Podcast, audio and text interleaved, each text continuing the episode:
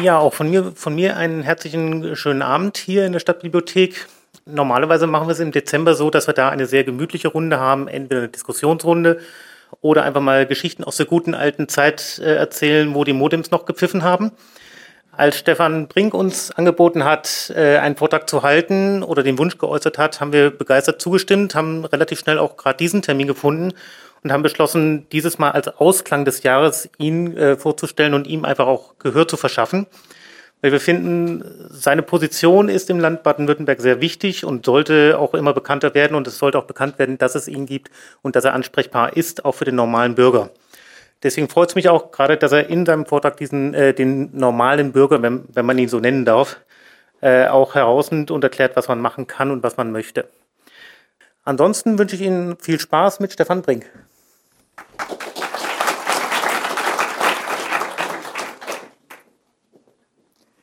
Ja, auch von meiner Seite aus ein ganz äh, herzliches guten Abend. Ich freue mich sehr, dass Sie hier sind und sich äh, für das Thema Datenkraken interessieren. Ganz herzlichen Dank an Hanno Wagner für die nette Vorstellung und äh, die Komplimente in Richtung Chaos Computer Club gebe ich gerne zurück. Äh, wir haben schon das ein oder andere gemeinsam oder sogar hier auf der Bühne äh, veranstaltet und ich hoffe sehr, dass das äh, auch Zukunft hat.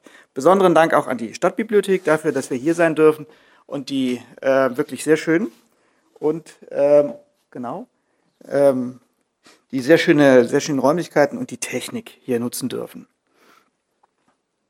Sonst lassen wir es einfach so, wie es ist. Ja? Alles klar. Ähm, ich erzähle Ihnen heute was über Datenkraken. Ein ähm, etwas aufgeladener Begriff. Ähm, ich möchte das Thema nutzen, um Ihnen auch äh, meine Arbeit ein bisschen näher vorzustellen und ähm, ja die Themen, die uns in besonderer Weise interessieren. Die Frage also aufzuwerfen, ähm, woher rührt eigentlich die Bedrohung unseres viel gerühmten Grundrechts auf informationelle Selbstbestimmung. Wer kümmert sich darum, wer kümmert sich nicht darum? Wo sind diejenigen, die eher eine positive Rolle spielen und diejenigen, die, naja, auch ähm, manchmal wirklich äh, eher nur mit Vorsicht zu genießen sind? Ich habe, Sie werden sehen, einige Beispiele rausgegriffen, die man auch ganz anders hätte gestalten können. Ähm, ich habe äh, für den Staat, für Unternehmen und auch für den braven Bürger schlaglichtartig äh, mir angeschaut, äh, wie gehen die eigentlich äh, mit unserem Bürgerrecht um und welche Rolle spielen die dabei? Das hätte man auch ganz anders aufziehen können, da hätte man ganz andere Beispiele wählen können. Das hier sind meine. Wir haben im Anschluss an meinen Vortrag, der, wenn ich mich halbwegs zurückhalte, nicht länger als 40 Minuten dauern sollte, ähm, haben, wir an, haben wir Gelegenheit, auch ins Gespräch zu kommen. Und Sie stellen mir gerne auch im Gespräch Ihre Datenkraken vor, an die Sie gedacht haben. Und ich kann mich aus meiner Sicht dazu äußern. Steigen wir mal ein, worum geht es in dem Vortrag? Ähm, erst mal ein kurzer Aufriss, äh, ich predige gerne vor Getauften, ähm, was ist eigentlich informationelle Selbstbestimmung, worum geht's? Ja, wer ist äh, äh, eigentlich von diesem Grundrecht äh, betroffen, wer kümmert sich drum, wer unterstützt das Ganze? Und die etwas natürlich provokante Frage, äh, ist nicht alles wunderbar in Ordnung mit dem Datenschutz? Äh, ist das nicht ein Grundrecht, das geradezu umzingelt ist von Freunden, das, äh, wo alle nur ständig in die Hände klatschen und sich äh, von morgens bis abends überlegen, wie sie dieses wunderbare Grundrecht weiter stützen können. Ich glaube, die Antwort wird eher differenziert ausfallen.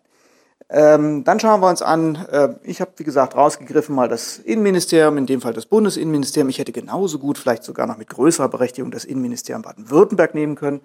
Aber da die Haushaltsberatungen gerade laufen, nein, das war der erste Scherz, ähm, die sind heute Morgen gerade abgeschlossen worden, auch mit einem schönen Ergebnis. Insofern ähm, hätte ich wirklich das Landesinnenministerium nehmen können. Aber ähm, ich habe mir mal den Bund rausgesucht, weil da ganz treffende Beispiele zu finden sind. Äh, ich schaue, werfe mal einen Blick auf die Wirtschaft, die natürlich das ähm, große Schild vor sich herträgt. Äh, nicht nur ihre Daten sind bei uns in besten Händen, sondern auch ähm, immer den, den Ansatz hat, wir haben großen Respekt äh, vor ihrer Privatsphäre. Sie kennen das Lied. Äh, und wir werden mal kurz dahinter schauen, ähm, was das tatsächlich bedeutet und wo möglicherweise Schwierigkeiten sind. Und wenn ich schon dabei bin, alle zu beleidigen, dann will ich natürlich die Bürgerinnen und Bürger nicht außen vor lassen, die ähm, tatsächlich sich in sehr, sehr vielen Bereichen ähm, ja nicht als besonders ähm, sorgsame Träger eines Grundrechts erweisen. Und ich möchte die Frage stellen, erstens, woran liegt das eigentlich? Und zweitens, ist das schlimm? Drittens, darf man nicht auch genauso mit seinen Grundrechten umgehen? Ganz spannende Frage. Und dann will ich zum Schluss versuchen, noch ein bisschen im Bogen zu ziehen und die Frage zu stellen, ähm, wenn wir mal den Blick ein bisschen heben und den Kontext erweitern, Was heißt das eigentlich? Wie gehen wir als Bürger mit unseren Grundrechten um?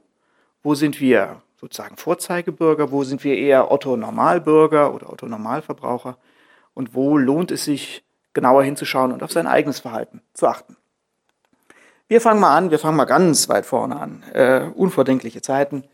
Die Volkszählung 1982, ich fange deswegen damit an, weil das eine ähm, Situation war, auch in den Erzählungen von früher, ja, wenn die äh, älteren Semester unter uns mit leuchtenden Augen davon erzählen, wie das wirklich war mit der Volkszählung und äh, wie man den Bogen unter äh, schwersten strafrechtlichen Androhungen zerschnippelt hat und anonymisiert hat und äh, wie man den ähm, Zähler, den, staatlich, äh, den staatlichen äh, Knecht, der diese Daten erheben sollte, stundenlang vor der Tür hat warten lassen. Ähm, ich glaube, ähm, es lohnt jedenfalls der Blick ähm, zurück in eine Zeit, als ähm, es eigentlich nur einen einzigen gab, der ernsthaft die Kapazität hatte, mit den Daten von Bürgern irgendetwas anzufangen. Das war bis weit in die 70er Jahre hinein im Wesentlichen der Staat. Es gab noch nicht die IT-Technik, äh, die IT-Technologie äh, für ähm, massenhafte Datenerhebung und Verarbeitung. Das Geschäftsmodell Auswertung personenbezogener Daten war noch nicht entdeckt. Und es waren tatsächlich im Wesentlichen ähm, unsere Sozialversicherungen, die größere Datenverarbeitung vorgenommen haben, ähm, Arbeitsverwaltung, ähm, Rentenverwaltung. Ähm, es war ansatzweise, also wirklich nur ganz vorsichtig, ähm, waren das äh, polizeiliche Stellen, die erste Feldversuche unternommen haben, Ende der 70er Jahre, mit, ja, mit dem schönen Thema ähm, Rasterfahndung, mit dem schönen Thema, wie, wie, werden wir in irgendeiner Form ähm, dieser neuen Technik Herr und können die für Sicherheitsthemen einsetzen.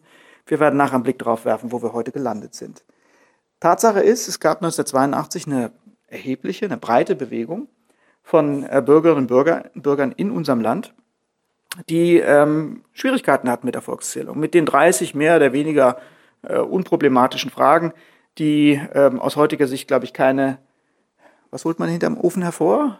Kein Hund, keine Katze, irgendwas hinterm Ofen hervorlocken würde.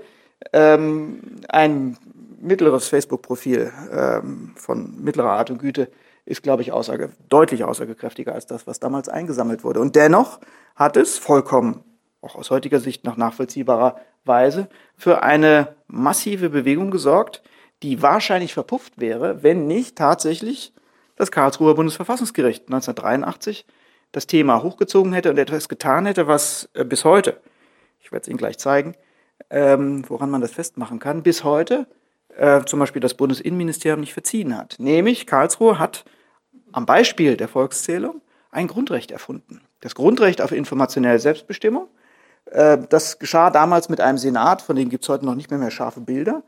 Ähm, den Senatsvorsitzenden kennt man vielleicht noch, Ernst Bender, ähm, Innenpolitiker von der CDU.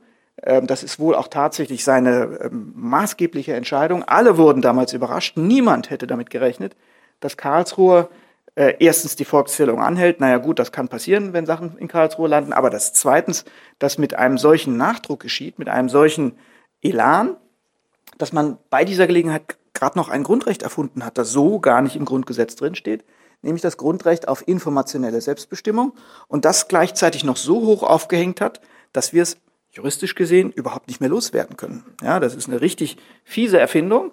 Karlsruhe ließ aus dem Grund, aus unserer Verfassung ein Recht heraus, das Grundrecht auf informationelle Selbstbestimmung, das der Gesetz- und Verfassungsgeber gar nicht mehr abschaffen könnte, selbst wenn er es wollte.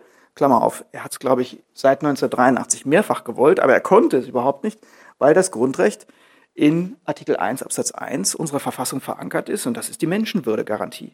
Das ist ähm, ein netter juristischer Trick damals der Karlsruher Richter gewesen. Dahinter steht, dass unser Grundgesetz in sehr, sehr vielen Bereichen abänderbar ist. Wir sehen das auch, denken Sie mal an das Asylgrundrecht oder ähm, an ähm, das Eigentumsrecht, in der das wirklich sehr viele Phasen und sehr viele Änderungen durchlaufen hat. Aber was nicht veränderbar ist, ist äh, Artikel 10, ist auch ein gutes Beispiel, genau, äh, Eingriff in die äh, Telekommunikation, äh, Postbrief, Telekommunikationsgeheimnis, umfangreichst geändert. Was man nicht ändern kann, selbst nicht äh, mit einer Zweidrittelmehrheit im Bundestag, ist die Menschenwürdegarantie des Grundgesetzes. Das steht wiederum im Artikel 79 unserer Verfassung, wo drin steht, lieber Verfassungsgeber, Finger weg von Artikel 1 und Artikel 20 Grundgesetz. Und wenn man ein neues Grundrecht erfindet, dann ist man, glaube ich, ganz gut beraten. Jedenfalls, wenn man das Kind äh, peppeln will und vor äh, Ungemach schützen möchte, es in Artikel 1 zu verankern.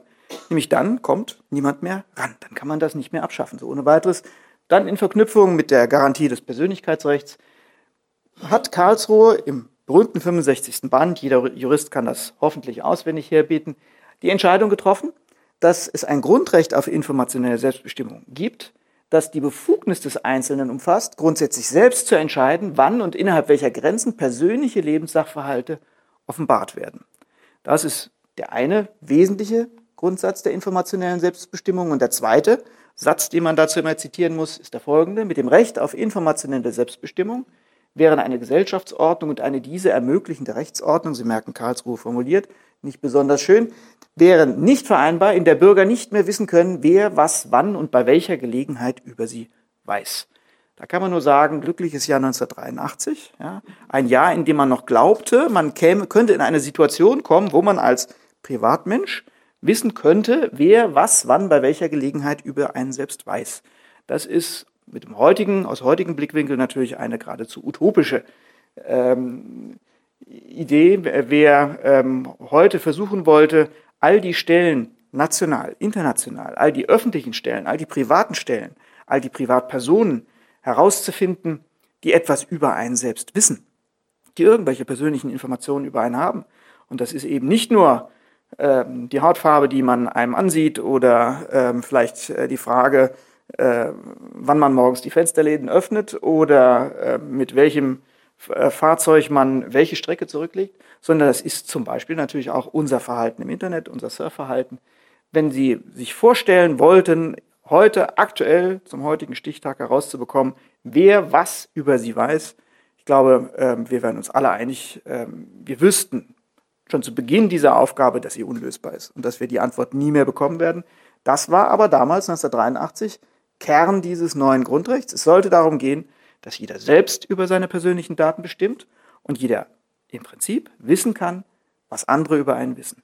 Hintergrund ist schlicht und ergreifend, und das ist bis heute geblieben, dass dieses Grundrecht auf Info informationelle Selbstbestimmung dafür sorgt, dass wir uns frei bewegen können, dass wir mit unseren übrigen Grundrechten, zum Beispiel der Meinungsfreiheit, der Mobilitätsgarantie, die wir im Grundgesetz haben, ähm, der ähm, dem Brief, Post, Fernmeldegeheimnis so frei und unbefangen umgehen können, dass wir nicht ständig im Kopf uns fragen müssen, ist das, was ich hier mache, jetzt möglicherweise mit irgendwelchen Nachteilen für mich verbunden? Ist es von Nachteil, wenn ich jetzt auf diese Demo gehe?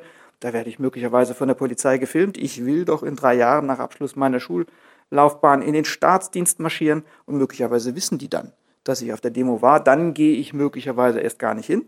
Sicher ist sicher dann habe ich kein Problem später mit meiner Jobsuche. Genau darum geht es beim Grundrecht auf informationelle Selbstbestimmung, dass man seine Freiheit, sich so zu verhalten, wie es der eigenen Persönlichkeit entspricht, nicht dadurch in Frage gestellt sieht und sich dadurch nicht selbst zensiert in seinen Verhaltensweisen, weil man Angst davor hat, dass andere, bei welcher Gelegenheit auch immer, etwas über einen selbst wissen, was einem zum Nachteil gereichen kann.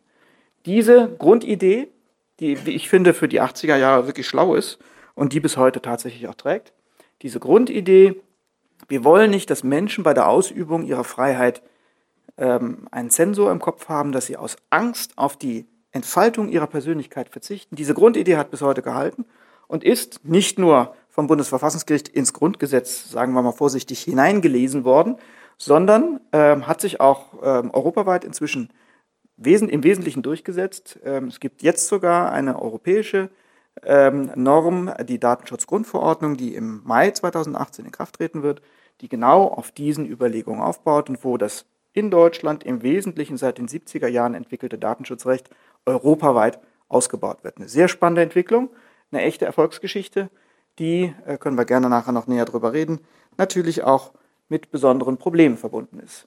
Dieses Grundrecht 1983 erfunden, hatte immer einen großen Gegner. Und der Gegner hieß, ich habe ja nichts zu verbergen. Die ähm, Frage, was wir nicht zu verbergen haben, muss heute nicht mehr gestellt werden. Das hier ist ein Bild, das Sie, ähm, weil wir in Europa einen ganz ordentlich funktionierenden Datenschutz haben. Ein Bild, das Sie bei den Facebook entnommen, das Sie bei äh, Facebook, dem Facebook-Angebot in Europa, nicht finden werden. Da ist nämlich ein Tool eingebaut, ein Gesichtserkennungstool, das ähm, darauf fußt, dass ähm, die Community sehr viel weiß und auch Menschen identifizieren kann. Es war nicht Natalie Round, die dieses Bild über sich gepostet hat. Das würde auch zu ihrer Freiheit gehören, auch dieses Bild über sich zu posten, aber ähm, sie hatte möglicherweise Vorbehalt. Deswegen haben andere, mehr oder weniger freundliche Mitmenschen, dieses Bild von ihr gepostet und sie haben, das ist das Spannende dabei, ähm, auch gleich, gleichzeitig noch den Namen von ihr dazu geschrieben. Sie haben sie sozusagen identifiziert. Wie funktioniert das bei Facebook außerhalb von Europa? Das funktioniert clevererweise nicht so, dass Facebook einen Gesichtserkennungsalgorithmus einsetzt und dann bestimmten äh, Menschen auf Bildern einen Namen zuordnet. Das wäre extrem riskant. Nämlich dann würde Facebook möglicherweise für Irrtümer haftbar sein oder möglicherweise in so einem Fall bei offensichtlichen Persönlichkeitsrechtsverletzungen haftbar werden. Nein, Facebook macht das ganz anders. Facebook fragt, äh, Facebook setzt seine Algorithmen ein, identifiziert die Person, die da drauf ist und fängt dann an, den Freundeskreis dieser Person auf Facebook zu fragen, wir haben hier ein tolles Bild, sag mal, kennt ihr die Person, die da drauf ist? Und die lieben Freunde von Natalie Round sagen, ja genau, das ist die Natalie, super, schreiben wir es doch hin. Das heißt, Natalie Round wird von ihren Freunden und Freundesfreunden identifiziert und Facebook ist nur der freundliche Bote, der sagt, übrigens, es gibt Menschen innerhalb der Facebook-Community, die glauben, das sei Natalie Round. Wir haben das nicht geprüft, wir wissen das nicht genau, aber vielleicht stimmt's ja. Und sie werden lachen, es stimmt. Wer glaubt, nichts verbergen zu haben, kann sich auch an einen zweiten Herrn wenden, der äh, für die Datenschutzdebatte auch ähm, seit fünf Jahren ähm, eine absolut zentrale Figur ist. Ähm, über ähm, Snowden kann man sehr, sehr viel sagen. Man kann sehr unterschiedlicher Auffassung sein, auch gerade als Datenschützer oder jedenfalls als Mensch, der sich mit Fragen der Datensicherheit beschäftigt. Da ist Herr Snowden jetzt nicht gerade der äh, anbetungswürdigste Götze, äh, was Datensicherheitsfragen angeht, aber äh, ein guter Mentor ist er auf jeden Fall. Und er ist ein unglaublich schlauer Kopf, der sich mit genau diesem Standardargument gegen Datenschutz, ich habe ohnehin nichts zu verbergen, wer will denn mit meinen persönlichen Daten was anfangen, das spielt doch eh keine Rolle, wer interessiert sich denn für mich? Und außerdem, ich habe so einen sauberen Lebenswandel, das kann doch jeder wissen, wie alt ich bin, wie ich heiße, wo ich wohne, wie ich kommuniziere, mit wem ich befreundet bin, ist doch alles okay. Ist doch, wir leben doch im digitalen Zeitalter, habt euch nicht so Vergesst die Idee der Privatsphäre, das ist so so 80s, ja, das ist eine Idee, die ist seit 20 Jahren mausetot. Vergesst den Datenschutz. Dazu sagt Snowden in einem sehr schönen, ähm, hat einer sehr schönen Diskussion das Argument entwickelt. Wer behauptet oder wer argumentiert, ähm, man müsse sich um äh, Privatsphäre und Datenschutz äh, nicht kümmern, äh, weil man ja nichts zu verbergen habe, der sagt eigentlich genau dasselbe wie jemand, der äh, von sich selbst behauptet, er würde auf die Meinungsfreiheit überhaupt keinen Wert legen, weil er ohnehin nichts zu sagen habe. Ich glaube, das Argument ist, wenn man mal drüber nachdenkt, sehr treffend und ähm, eins der schönsten aus der großen Kategorie, ähm, ich habe nichts zu verbergen und die Gegenargumente. Andere sehr schöne Argumente sind von den Piraten in verschiedenen Wahlkämpfen gepostet worden. Ähm, das lohnt sich auch danach zu schauen. Ich habe jetzt mal Edward Snowden ausgesucht. Das ist die Situation, in der wir stehen. Wir haben ein Grundrecht. Karlsruhe hat ein Grundrecht entwickelt. Es gibt einige, die behaupten, sie hätten nichts zu verbergen und deswegen spielte das Grundrecht ähm, für sie keine Rolle. Und es gibt bestimmte Akteure, und jetzt sind wir mitten im Thema drin, die Schwierigkeiten haben mit diesem Grundrecht auf informationelle Selbstbestimmung und sich dementsprechend verhalten. Wir schauen mal auf das Innenministerium und verzeihen Sie mir den Schlenker, es wird gleich noch ein bisschen anschaulicher, aber ich habe mal an Anfang ein juristisches Argument gestellt, das dem einen oder anderen von Ihnen gefallen wird. Das ist Paragraph 1 des Bundesdatenschutzgesetzes. Da steht nicht so wahnsinnig viel drin. Da ist der, das, der Zweck des Gesetzes definiert und da steht drin, Zweck dieses Gesetzes, also des Bundesdatenschutzgesetzes, ist es, den Einzelnen davor zu schützen, dass er durch den Umgang mit seinen personenbezogenen Daten in seinem Persönlichkeitsrecht beeinträchtigt wird. Hört sich ganz gut an. Würde man eigentlich denken, passt. Ja, können wir so stehen lassen, kann noch eine Weile weitergeführt werden.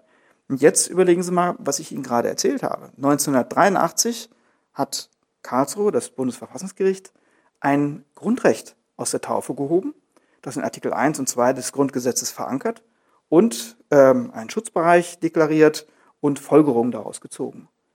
Ähm, finden Sie es nicht auch ein bisschen merkwürdig, dass noch jetzt, jetzt muss ich mal rechnen, 25 Jahre, mehr als 25 Jahre später, in unserem Bundesdatenschutzgesetz von diesem Grundrecht überhaupt nicht die Rede ist. Da steht nicht drin, Zweck dieses Gesetzes ist es, den Einzelnen bei der ähm, Ausübung seines Grundrechts auf informationelle Selbstbestimmung zu schützen oder zu unterstützen. Da steht irgendwas von Persönlichkeitsrecht.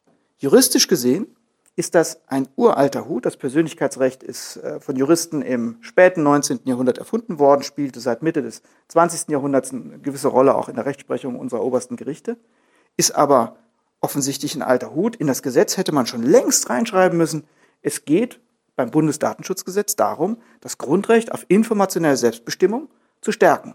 Jetzt kann man sagen, na gut, das hat möglicherweise das Innenministerium vergessen, das irgendwann mal ins Gesetz reinzuschreiben hat ein anderes zu tun und ist ja auch nicht so wichtig, was man da im Einzelnen schreibt. Persönlichkeitsrecht und Grundrecht auf informationelle Selbstbestimmung ist doch irgendwie dasselbe. Nein, es ist nicht. Tatsache ist, dass man an diesem, dieser Formulierung des Gesetzes, die bis heute aktuell, das aktuelle Gesetzesstand, fortgeschleppt wird, sehr deutlich erkennen kann, was das Bundesinnenministerium noch heute davon hält, dass ihnen 1982 die Volkszählung aus der Hand geschossen wurde. Bis heute hat es das Grundrecht auf informationelle Selbstbestimmung weder ins Grundgesetz hineingeschafft, wäre ja vielleicht mal eine ganz gute Idee, Grundrechte ins Grundgesetz reinzuschreiben, noch ins in die einschlägige Rechtsmaterie. Davon ist überhaupt nicht die Rede. Und das Totschweigen dieses Grund, äh, Grundrechtes hat äh, mit Sicherheit, äh, spielt mit Sicherheit eine Rolle und hat, das hat seine Bewandtnis damit.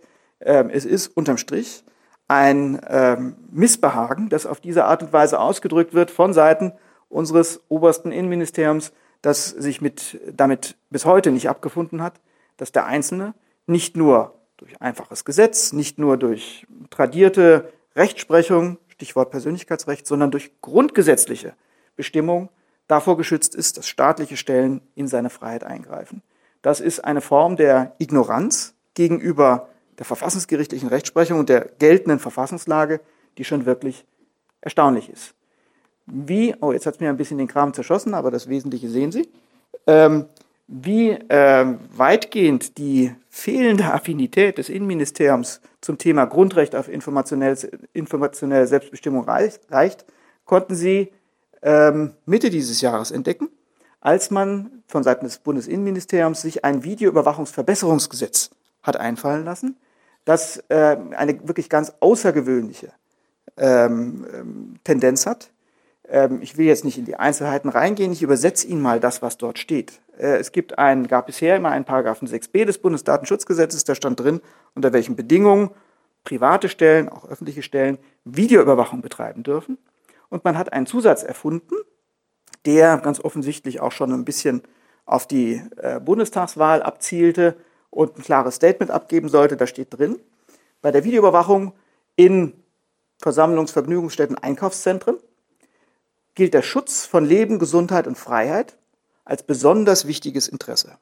Hintergrund des Gesetzes ist, dass der Bundesinnenminister ist seit Jahren der Auffassung, dass wir, die äh, Landesbeauftragten für den Datenschutz, die das Gesetz vollziehen, viel zu streng sind, dass wir viel zu viel Videoüberwachung verbieten und dass man dort viel großzügiger sein sollte.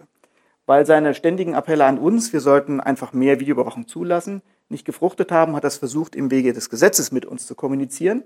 Und in der Sache erklärt er dort, dass eine öffentliche Aufgabe, hier geht es im Wesentlichen um Terrorbekämpfung, dass eine öffentliche Aufgabe, ähm, unsere Sicherheit zu garantieren und terroristische Anschläge zu verhindern, in Zukunft von Privaten betrieben werden, nämlich von Parkplatzbetreibern, Einkaufszentren, äh, und äh, Veranstaltern von äh, Versammlungen, dass die nämlich jetzt auf einmal den Schutz von Leben, Gesundheit oder Freiheit, eine eminent staatliche Aufgabe, als private durch das Aufstellen von Videoüberwachungskameras befördern sollen.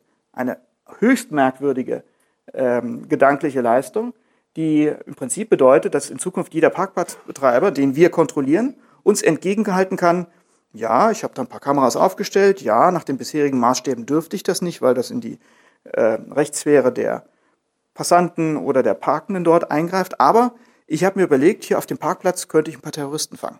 Und deswegen habe ich Kameras aufgestellt. Und du, lieber Aufsichtsbehörde, darfst mir das jetzt nicht mehr verbieten, weil es ja möglich wäre, dass ich hier einen Terroranschlag verhindere.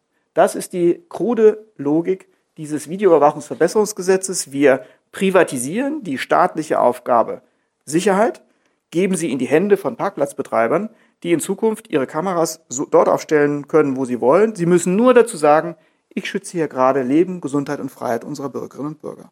Eine erstaunliche Argumentation. Das Gute an dem Gesetz ist, ähm, es war schon bei seinem Erlass klar, dass das spätestens im Mai 2018, wenn die Europäische Datenschutzgrundverordnung in Kraft tritt, die ich eben erwähnt habe, dass spätestens dann dieses Gesetz wieder weggeräumt werden muss. Das, dann ist es nämlich nicht mehr anwendbar, weil die Bundesrepublik ihre Gesetzgebungsbefugnis in dem Bereich verloren hat, Kraft europäischer Regelungen.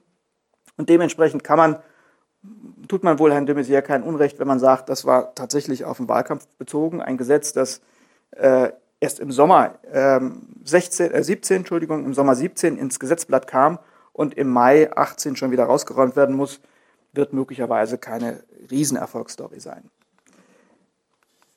Wie genau von Seiten des Bundesinnenministeriums das Thema ähm, Datenschutz verstanden wird, können Sie dieser Äußerung entnehmen. Wir wollen nicht zu viel Bashing betreiben in dem Bereich. Natürlich habe ich Verständnis für die Rolle des Innenministers. Ähm, und natürlich verstehe ich, dass er in dieser Situation, im März 2016 waren die scheußlichen Anschläge von Paris, dass er in dieser Rea äh, Situation auch mal überreagiert. Aber lassen Sie sich das mal auf der Zunge zergehen. Datenschutz ist schön, aber Sicherheit hat Vorrang. Was heißt das denn genau? Wir haben eben gelernt, Datenschutz ist ein grundrechtlich geschütztes Gut. Jetzt auf einmal ist es eher wohl eine ästhetische Kategorie. Ja, ist schön. Wir wissen alle, ähm, die sich mit dem Datenschutz befassen, ähm, dass das unwahr ist. Datenschutz ist nicht schön. Datenschutz ist lästig und nervig und äh, aufwendig. Ähm, aber es wird hier jedenfalls verniedlicht. Ein Grundrecht der Bürgerinnen und Bürger wird in eine ästhetische Kategorie geschoben. Und jetzt kommt noch die Steigerung. Aber Sicherheit hat Vorrang. Das heißt, ein Wert in unserer Gesellschaft und eine äh, staatliche Garantie, Sicherheit, jedenfalls aber kein Grundrecht, grundrechtlich garantiertes Gut, hat auf einmal Vorrang vom Datenschutz und offensichtlich sogar in genereller Art und Weise. Wenn wir so mit unseren Grundrechten umgehen, indem wir sagen, Eigentum ist schön, aber Sicherheit hat Vorrang. Oder Demonstrationsfreiheit ist schön, aber Sicherheit hat Vorrang. Oder Meinungsfreiheit ist schön, aber jetzt halten wir alle die Klappe, nämlich Sicherheit hat Vorrang. Wenn wir so argumentieren, kommen wir natürlich sehr schnell auf eine ganz schiefe Ebene, wo Herr de Maizière garantiert nicht hin will, aber wo er, wenn er über seine Worte nachdenken würde, möglicherweise schon sehr früh verstummen würde. Wir schauen mal, das waren nur ganz wenige Beispiele ähm, davon, wie staatliche Stellen mit dem Grundrecht umgehen. Sie ignorieren es, sie leugnen es geradezu, sie ähm, verniedlichen es, sie stellen es ein, in einen äh, offensichtlich nicht passenden Kontext hinein.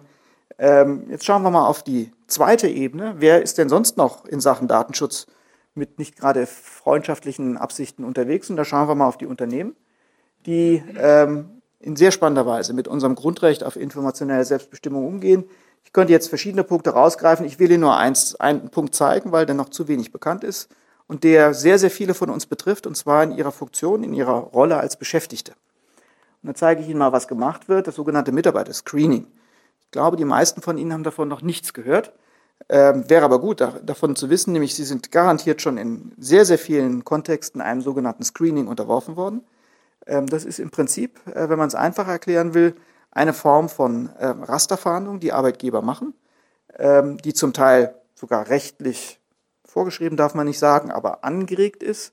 Zum Beispiel, wenn es um Geldwäsche geht, wenn es um ähm, Antiterrorlisten geht, ähm, werden regelmäßig Arbeitgeber, sogar von staatlichen Stellen, aufgefordert, sie sollen doch mal ihre Mitarbeiterbestände durchforsten, ob da irgendjemand sich bei seinen Mitarbeitern versteckt hat, der auf einer nationalen, internationalen Antiterrorliste steht, der also in irgendeinem Kontext mit terroristischen Vereinigungen genannt wurde. Das nennt sich Screening. Der Arbeitgeber bekommt eine Liste in die Hand gedrückt von bösen Buben und er, versucht, er gleicht diese Liste ab mit dem Bestand seiner Mitarbeiter.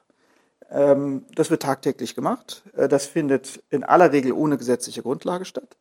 Äh, Sie haben auch deswegen vor allen Dingen noch nichts davon gehört, äh, weil viele Arbeitgeber irrtümlich meinen, sie müssten Ergebnisse von solchen Screenings gegenüber den Beschäftigten geheim halten. Das ist vollkommen absurd. Wenn ein Arbeitgeber einen Treffer landen würde, und solche Treffer kommen leider immer häufiger vor, weil die Listen sehr, sehr schlecht sind, ähm, Gerade äh, was äh, arabische Namen angeht, die dort geführt werden, das sind häufig Allerweltsnamen oder Namen, die nicht weiter spezifiziert werden durch Geburtsort, Geburtsdatum und ähnliche Daten, sodass immer wieder Treffer vorkommen. Und der Arbeitgeber dann natürlich vollkommen perplex ist und sich sagt, um Gottes Willen, ich beschäftige einen Terroristen, was mache ich denn jetzt? Ja? Ähm, gehe ich zur Polizei, rufe ich beim Verfassungsschutz an, Ähm, 90 Prozent der Arbeitgeber handeln richtig und unterdrücken diese Informationen, weil sie ähm, selbst glauben, dass sie Scherereien kriegen, wenn sie das melden. Dann frage ich mich natürlich, warum screenen sie überhaupt, wenn sie die Ergebnisse nicht verwenden. Ähm, und äh, die 10 Prozent, äh, die dann tatsächlich zur Polizei laufen, meinen alle, sie seien mit dem Ergebnis des Screenings oder hinsichtlich dieses Ergebnisses jetzt auf einmal zum Geheimnisträger geworden und müssten das Ergebnis vor den Betroffenen verbergen. Äh, natürlich vollkommen absurd. Äh, jedenfalls unter datenschutzrechtlichen Gesichtspunkten ist die einzig richtige Lösung, wenn man so einen Treffer hat, äh, bei seinen Mitarbeitern dorthin zu marschieren ähm, und dem entsprechenden Kollegen zu sagen, pass mal auf, ich habe hier einen Treffer, du wirst hier nach meinen Informationen auf irgendeiner Terrorliste geführt. Ähm, erstens, du solltest wissen, dass das so ist. Und zweitens, ähm, gibt es irgendwas, worüber wir reden sollten? Und äh, drittens, ähm, ich würde, äh, wenn ich jetzt nicht von dir davon überzeugt werde, dass du einer der zahlreichen Fehltreffer bist, äh, der falsch positiven bist, ich würde jetzt mit dieser Information zu einer staatlichen Stelle laufen und mich versichern, dass ich hier nichts Unrechtes tue, indem ich dich beschäftige. Wie laufen solche Screenings?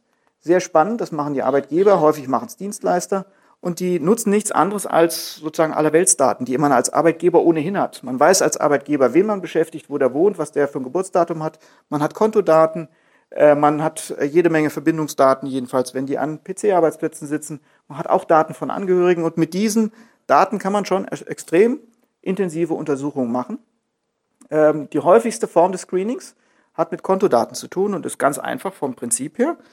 Ähm, Arbeitgeber sehen sich äh, immer wieder der Frage ausgesetzt, ob äh, die Beschäftigten im eigenen Betrieb möglicherweise andere Interessen verfolgen oder jedenfalls Interessen des Arbeitgebers schädigen.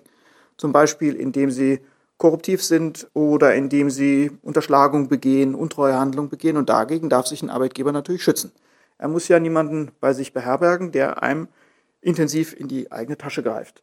Äh, und das einfachste Mittel, das mitzubekommen äh, besteht darin, dass man ein Konto-Screening, Kontonummern-Screening macht. Das läuft folgendermaßen. Ein ähm, kriminell veranlagter Beschäftigter, der darüber hinaus noch sehr, sehr dumm ist, äh, würde, äh, wenn er Geld des Arbeitgebers unterschlagen möchte, dieses ähm, Geld vom Arbeitgeberkonto nehmen und auf sein eigenes Konto überweisen.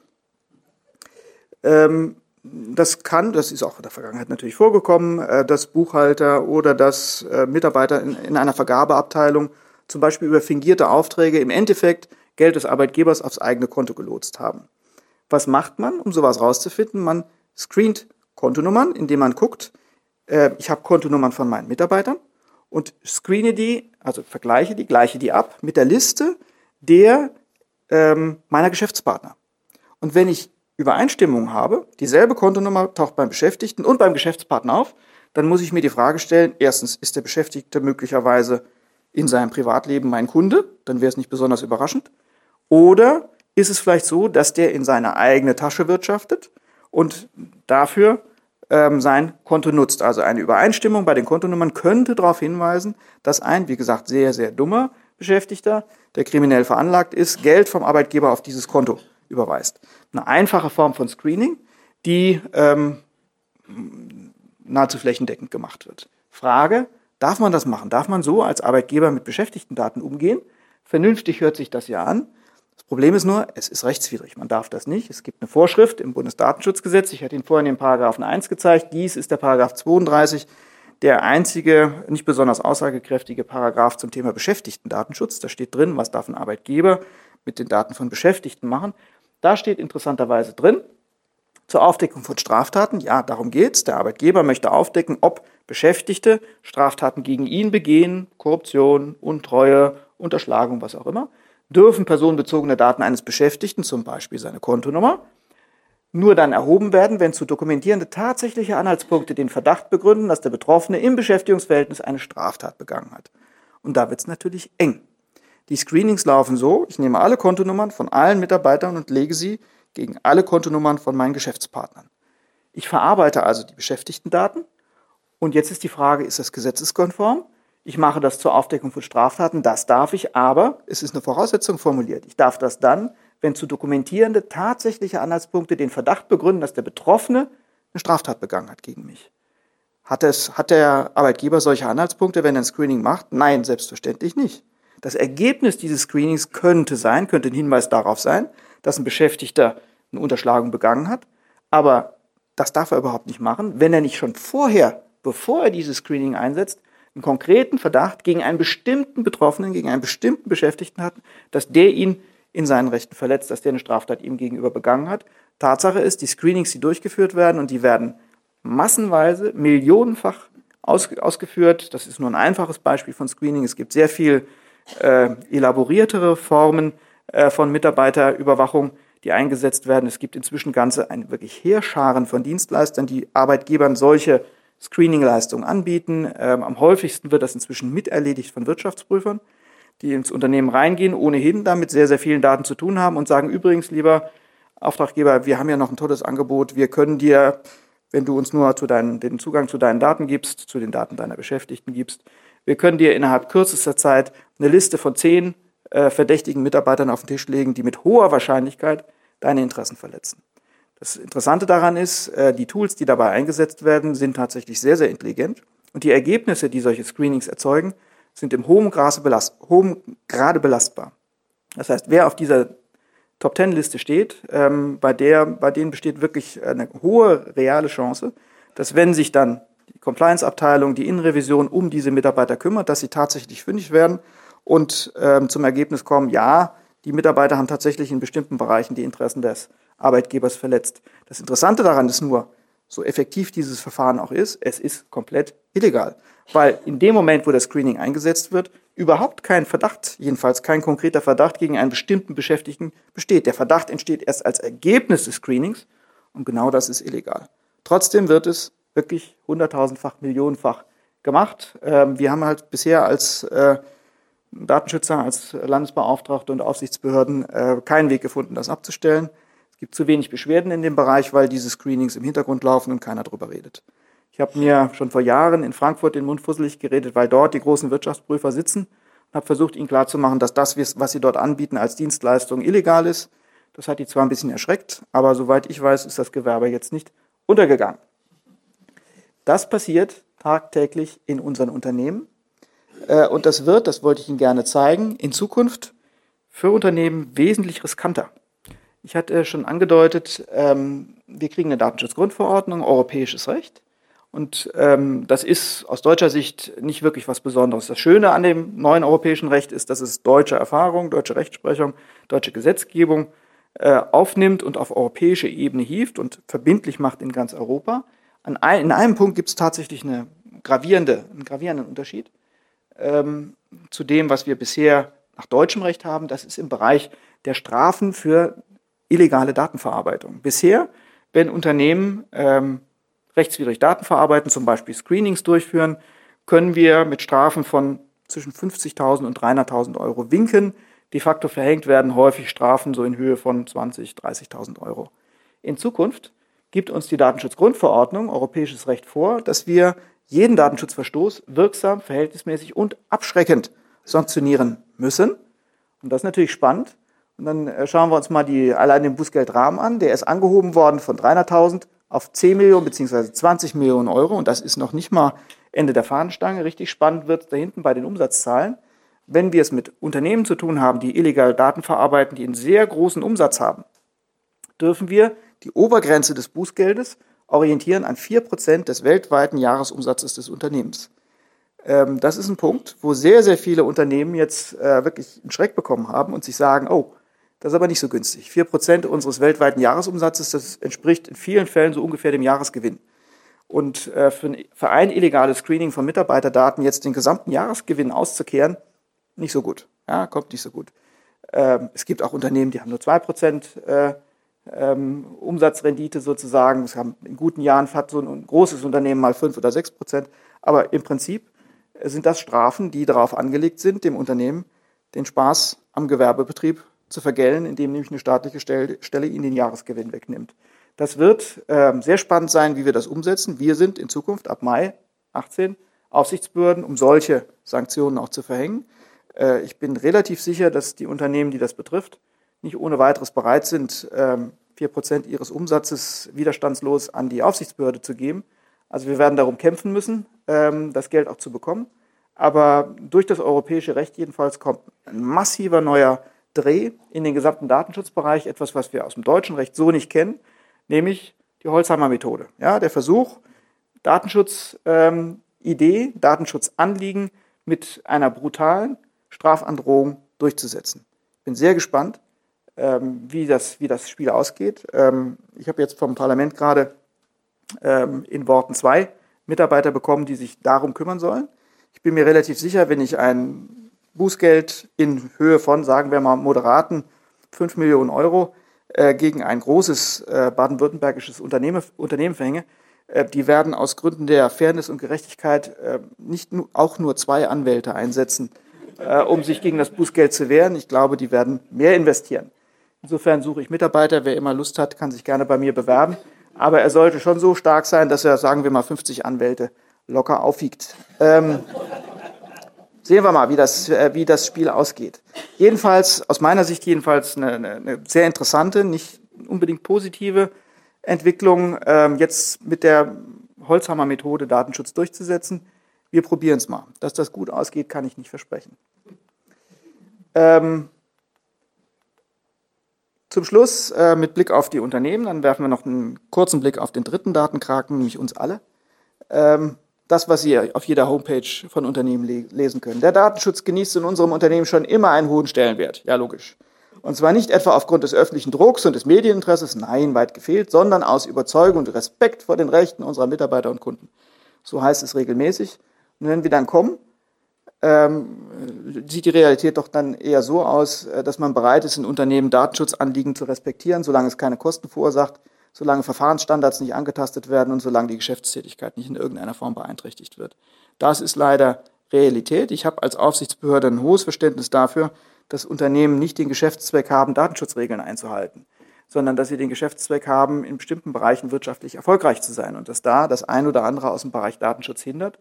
Aber man soll sich auch keine falschen Vorstellungen davon machen, welche, welcher tatsächliche Respekt vor ähm, Grundrechten der Bürgerinnen und Bürger, äh, Bürgern in Unternehmen herrscht, wenn es das eigene Geschäftsgebaren einschränkt, wenn es die eigenen Gewinnaussichten reduziert. Und das ist der Fall und das ist auch gerade im Verhältnis zwischen deutschen, europäischen Unternehmen auf der einen Seite und außereuropäischen Unternehmen, US-amerikanischen, asiatischen, von russischen, chinesischen wollen wir jetzt gar nicht sprechen. Das ist ein wesentlicher Unterschied, dass wir unsere Unternehmen an das Recht binden und ihnen Vorgaben machen, die wir auch in Zukunft noch intensiver durchsetzen werden, dass das aber aus Sicht der Unternehmen so eine Art von Wettbewerbsbehinderung ist. Ja. Insofern äh, ein nicht unbedingt freundlicher Umgang mit unseren Grundrechten. So, schließen wir den Kreis und äh, schauen mal auf Otto Normalbürger, was der so macht. Ähm, da habe ich jetzt gerade kürzlich was Lustiges entdeckt. Ähm, das ist kein, kein Weihnachtsfake, sondern das Ding gibt es wirklich auf Ebay. Äh, kann man das erwerben. Das ist eine äh, Überwachungskamera für das Kinderzimmer. Das, äh, damit erfreuen Sie Ihren Nachwuchs äh, unterm Weihnachtsbaum, wenn Sie denen sagen, ihr seid nicht mehr allein im Kinderzimmer, ihr seid immer gut überwacht. Ähm, das Spannende daran ist, äh, erstens mal äh, behauptet diese, ähm, äh, diese kleine Domkamera, ähm, dass äh, man all das, was man dort sehen würde, unmittelbar dem Weihnachtsmann melden würde, was äh, hübscher Ansatz ist. Und zum Zweiten ähm, kann ich auch gleich wieder die Entwarnung hinterher schicken. Es handelt sich nämlich um einen Dummy, also um eine Attrappe. Und damit ist ja, ist ja schon fast alles wieder gut. Äh, also die Kinder werden nicht wirklich überwacht, sondern man hängt das Ding an die Decke, um den Kindern einzureden, sie würden überwacht. Und schon das kann ja ganz vortreffliche Erziehungserfolge zeitigen. Insofern ähm, wirklich auch ein krasses Beispiel dafür, ähm, was man offensichtlich für ähm, gewerblich handelbar hält. Ja? Eltern erwecken bei ihren Kindern Überwachungsdruck, indem sie eine Kamera, einen Dummy aufhängen, ähm, der bei den Kindern den Eindruck hinterlässt, sie würden überwacht und müssten sich deswegen besser benehmen. Spannendes Tool, ähm, das sehr tief blicken lässt. Und das ist eine Einrichtung, die wird von Otto Normalbürger gekauft und im Zweifelsfall auch ins Kinderzimmer gehängt. Insofern, wir können lange auf staatliche Stellen und auf die Unternehmen mit dem Finger zeigen und mit dem Kopf schütteln, aber wir sind auch nicht viel besser. Äh, kleines Beispiel aus dem Bereich Smart Home, was im Moment gerade ein richtig großer Markt ist, was sich sehr stark entwickelt ob es tatsächlich jetzt der Markt der Zukunft ist, werden wir mal sehen. Die Fantasien sind ja sehr groß, aber da ist natürlich auch sehr viel ähm, ja, ähm, Geschäftsidee äh, hinten und sehr viel Prognose, was alles geht. Äh, unterm Strich geht es darum, dass wir unsere Wohnung vernetzen mit immer mehr Geräten, die ähm, die Lebensqualität, die Sicherheit ähm, oder zum Beispiel auch unseren Energieverbrauch steuern können. Ähm, das Ganze fällt in den Kontext des äh, Internets der Dinge, dass wir also uns umgeben mit ähm, ganz bekannten Apparaten, ähm, ein Toaster, ein Kühlschrank, Heizung, die aber tatsächlich durch den Einbau von Sensoren und durch die Anbindung ans Internet ähm, in der Lage sind zu kommunizieren und bestimmte Ergebnisse zu zeitigen. Ich zeige mal, was wir uns angeschaut haben ähm, vor äh, zwei Jahren. Der gute, gute alte Fernseher. Ja? Der Fernseher, der ja sehr lange so funktioniert hat, dass man auf den Knopf drückte und reinschaute. Äh, seit der Erfindung von Smart TV schaut gleichzeitig jetzt jemand raus äh, und guckt, wer da eigentlich vor dem Gerät sitzt. Äh, und da sehen wir dann die entsprechenden Datenflüsse, also diese Sender, diese ähm, neuen Smart TV-Geräte senden alle. Äh, zehn von zehn, äh, die wir uns damals angeschaut haben, haben einen Rückkanal sozusagen und berichten äh, das, was sie da äh, aus der Wohnung äh, durch, vom Nutzer so alles mitbekommen. Sie machen das in der Regel ähm, unverschlüsselt. Sie machen das in vielen Bereichen wirklich in ähm, sehr unklarer Art und Weise. In Datenschutzbestimmungen werden die Käufer von Smart TVs äh, in der Regel überhaupt nicht aufgeklärt, was da genau an Informationen äh, aufgenommen wird, ob da Kameras im Fernseher äh, eingeschaltet sind, ähm, ob die in der Lage sind, tatsächlich das Nutzungsverhalten ähm, aufzunehmen, personenbezogen auch zuzuordnen. All das äh, ist doch tatsächlich in einem ähm, sehr dunklen Bereich oder einem unklaren Bereich für, äh, für die Nutzer, äh, die aber trotzdem sehr bereitwillig die neuen Geräte alle ans WLAN anschließen oder unmittelbar äh, ans Internet anstöpseln und ähm, dann die Geräte mal machen lassen. Mal gucken, was passiert und mal gucken, ob es einen äh, Nutzen für mich bringt. Äh, Nutzen für andere bringt es offensichtlich.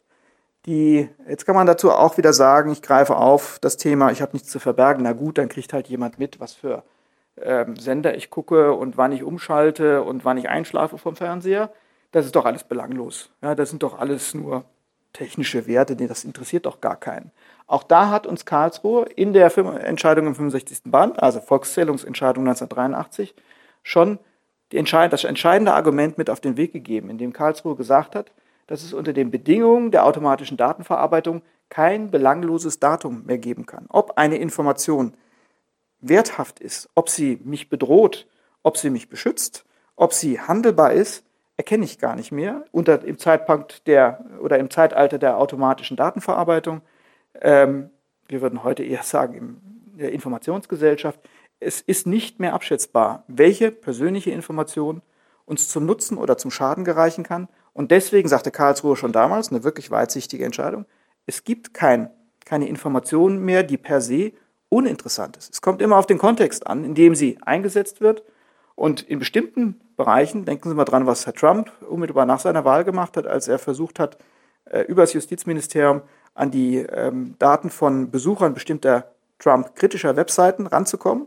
Es ist eben möglicherweise doch nicht belanglos, wo ich zwei Tage nach der Präsidentschaftswahl langgesurft bin, wo ich mir was angeschaut habe, wenn auf einmal staatliche Stellen versuchen, genau dieses Verhalten in, äh, in Kenntnis zu nehmen und daran möglicherweise negative ähm, Folgen knüpfen. Es gibt keine belanglosen Daten mehr.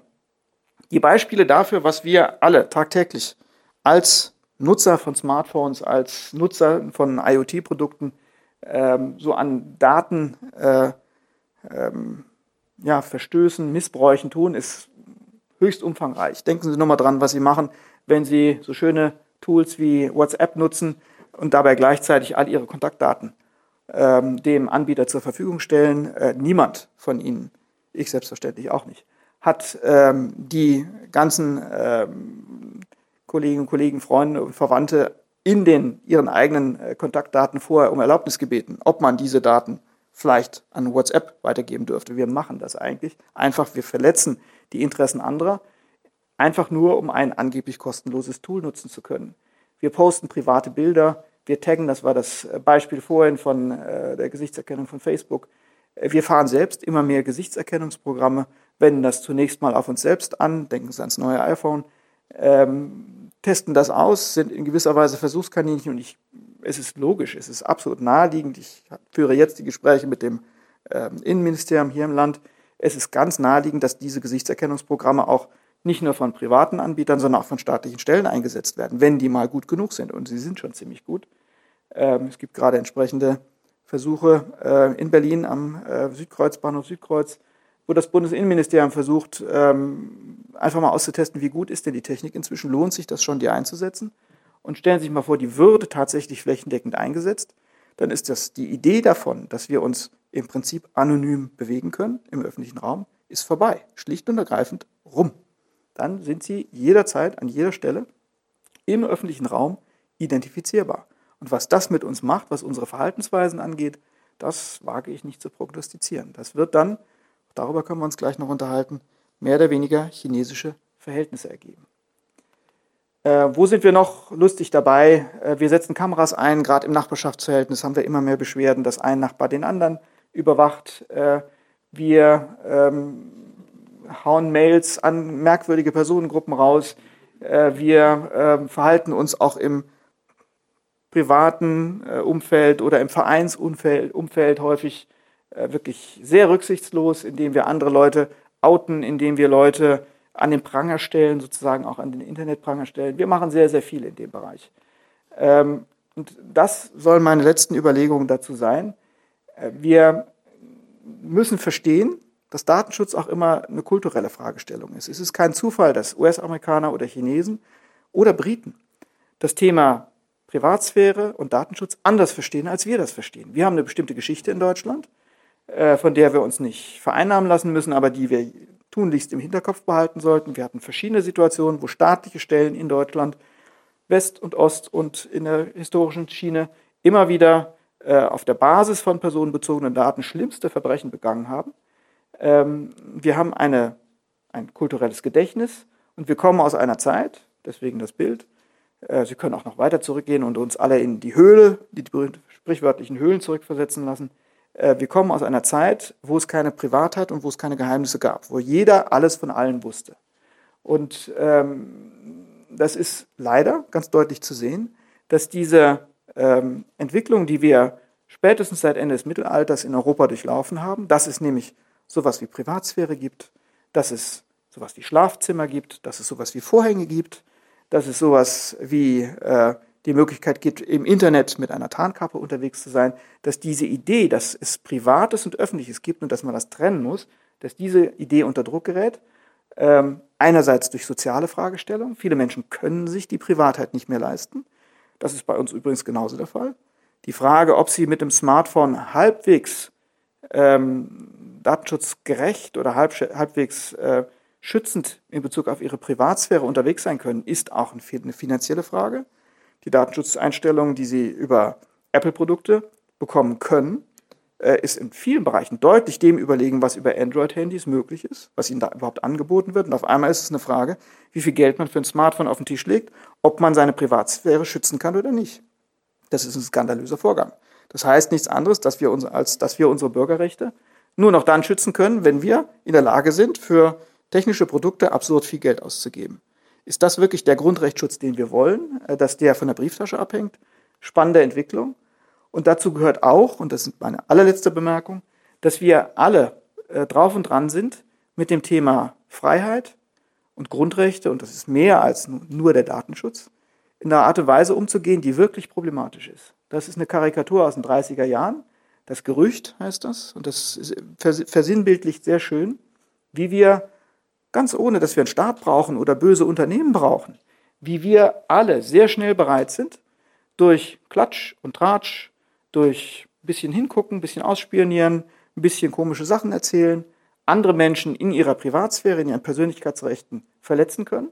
Das ist die eine Schiene. Wir waren schon immer neugierig, wir haben schon immer gern getratscht, äh, ob das äh, unterm Kreuz ist sozusagen äh, in Golgatha oder eben in den 30er Jahren oder heute vieles von dem, was wir an äh, sozialer, angeblich sozialen Medien heute haben, äh, ist ja nichts anderes als die Fortsetzung des Tratsches mit anderen Mitteln.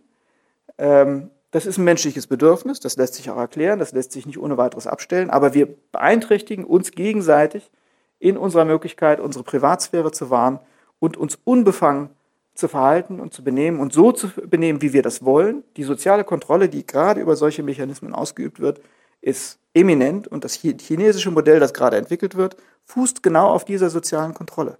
Sie werden, sie bekommen als ähm, chinesischer Staatsbürger ähm, ein Bonitätskonto verpasst, bei dem dann zum Beispiel eine Rolle spielt, ob sie möglicherweise in den eigenen vier Wänden zu laut geredet haben, ob sie äh, und dadurch andere gestört haben, ob sie mit dem Hund regelmäßig Gassi gehen, ob sie ihre Eltern immer schön besucht haben, äh, ob sie ähm, möglicherweise irgendwo mal über Rot gegangen sind. Und auf einmal wird die soziale Kontrolle mit Hilfe technischer Möglichkeiten perfektioniert. Und die Entwicklung, die wir hatten, ähm, ist dann tatsächlich, die Entwicklung hin zu einer Privatsphäre ist dann tatsächlich durch die Digitalisierung existenziell in Frage gestellt. Äh, wie gehen wir mit Grundrechten um? Wie gehen wir mit Menschen um, die Grundrechte ausüben? Das ist die generelle, generelle Frage. Hier ist ein Mensch, der ähm, von dem Grundrecht auf Koalitionsfreiheit und vom Streikrecht ähm, Gebrauch gemacht hat. Man kann sehr lange überlegen, ob das jetzt so passend war und ob das möglicherweise blöd war, weil dann der Zug nicht gefahren ist. Aber dass dabei Grundrechte ausgeübt wurden, kann man nicht bestreiten. Ähm, dass ähm, auch gerade in den Medien intensivst gegen die Grundrechtsausübung Stimmung gemacht wurde, sollten wir uns auch überlegen. Wollen wir tatsächlich, dass die Grundrechtsausübung in Zukunft Anknüpfungspunkt für negative Äußerungen ist? Das läuft dann wieder auf die Schiene, ähm, wer nichts zu verbergen hat, der braucht auch kein Grundrecht auf informationelle Selbstbestimmung. Und wer äh, seine Einwilligung nicht gibt in bestimmte staatliche Überwachungsmaßnahmen, das ist ja offensichtlich schon ein komischer Kerl und den müssen wir uns mal näher anschauen. So wird Grundrechtsausübung zum Anknüpfungspunkt für Verdacht und dass uns vieles nicht gefällt bei der Grundrechtsausübung und dass wir anderer Meinung sind und dass wir sagen, dafür ist Religionsfreiheit eigentlich nicht gedacht. Das mag so sein. Aber das sollte Gegenstand einer politischen Debatte sein und nicht Gegenstand einer Debatte, bei der wir versuchen, anderen Menschen die Grundrechte abzuerkennen. Das sollten wir tunlichst, lassen, weil das schlicht und ergreifend in eine falsche Richtung läuft. Das waren die Aspekte, die ich Ihnen heute vortragen wollte. Und jetzt haben wir noch eine halbe Stunde Zeit, um das gerne auch noch ein bisschen intensiver zu diskutieren. Ich bin ganz offen dafür und bedanke mich sehr für Ihre Aufmerksamkeit.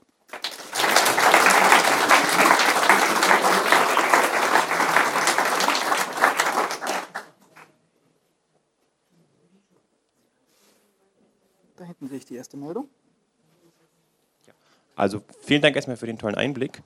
Ähm, ich hätte eine Frage zu dem Artikel 32, wo es um das Mitarbeiterscreening geht. Ähm, da steht ja in dem Artikel 32 formuliert ähm, im Beschäftigungsverhältnis oder bezogen auf das Beschäftigungsverhältnis. Ja. Jetzt ist ja Terrorismus im Grunde auch nichts, was direkt das Beschäftigungsverhältnis betrifft. Hm? Wie geht man denn damit um? Tja, ähm, da werden sozusagen auch wieder staatliche Überwachungsansätze in einzelne Privatverhältnisse reingespiegelt. Ähm, ich nenne Ihnen mal ein Beispiel, wie das funktioniert, äh, um Ihnen auch klarzumachen, welche Bandbreite das hat. Ähm, sehr viele Unternehmen, die export, exportorientiert arbeiten, sind darauf angewiesen, dass die eigenen Waren äh, nicht zu lange vom deutschen äh, Zoll oder von europäischen Zollbehörden aufgehalten und geprüft werden, sondern das muss schnell durch den Zoll durchmarschieren. Ähm, der deutsche Zoll, das ist, steht unter der Oberhoheit des Bundesfinanzministeriums, bietet den Unternehmen äh, in Deutschland eine Möglichkeit an, eine sogenannte AEU-Zertifizierung zu kriegen. Das heißt, die Unternehmen lassen sich durchleuchten, lassen sich checken. Und es wird geguckt, was machen die so, zahlen die ihre Steuern, ähm, haben die irgendwelche Beziehungen zu illegalen Machenschaften. Und wenn dieser Check positiv ausfällt, dürfen diese Unternehmen ein Bepperle auf ihre Produkte draufkleben und werden beim Zoll schnell durchgewinkt. Das ist elementar für sehr viele Unternehmen, die ähm, einfach exportorientiert sind und die nicht mm, riskieren können, dass die eigene Ware 14 Tage lang im Zoll hängt. Äh, deswegen machen 99 Prozent der deutschen Unternehmen genau von dieser AEO-Zertifizierung Gebrauch, lassen sich prüfen und kriegen das Bepperle. Ähm, das Problem dabei ist, äh, Voraussetzung dafür, diese Zertifizierung zu kriegen, ist die, in Anführungszeichen, freiwillige Unterwerfung unter Screening-Verfahren. Das heißt, der Arbeitgeber, der Unternehmer, der seine Produkte schnell durch den Zoll kriegen will, muss sich bereit erklären, die eigenen Beschäftigten, die eigenen Geschäftspartner durchleuchten zu lassen, abzugleichen mit solchen Terrorlisten. Ähm, das wird noch, ähm, wenn man sich das näher anschaut, könnte man fast grinsen, ähm, relativ äh, hausbacken gemacht. Äh, es kommt nicht der böse Staatskommissar und guckt dann tatsächlich im Unternehmen, sondern der Arbeitgeber muss das selbst machen. Ähm, screent selbst und teilt dieses Ergebnis dann den Behörden mit. Das ist auch der Grund dafür, warum viele Unternehmer in dem Bereich fuschen. Weil sie zwar Treffer haben, also sie finden Mitarbeiter, die namensgleich sind mit Terrorverdächtigen, äh, melden das aber schlicht und ergreifend nicht weiter.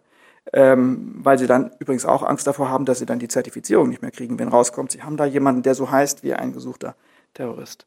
Also, ähm, de facto ist es aber so, sie gleichen ab, sie gleichen die Mitarbeiterbestände ab, machen das, um dem Bundesfinanzministerium und seinen äh, Zollbehörden äh, belegen zu können, dass sie ein sauber arbeitendes Unternehmen ist, sind. Und auf diese Art und Weise kriegen die diese Vergünstigung, dieses Privileg, die eigene Ware schnell durch den Zoll zu bringen.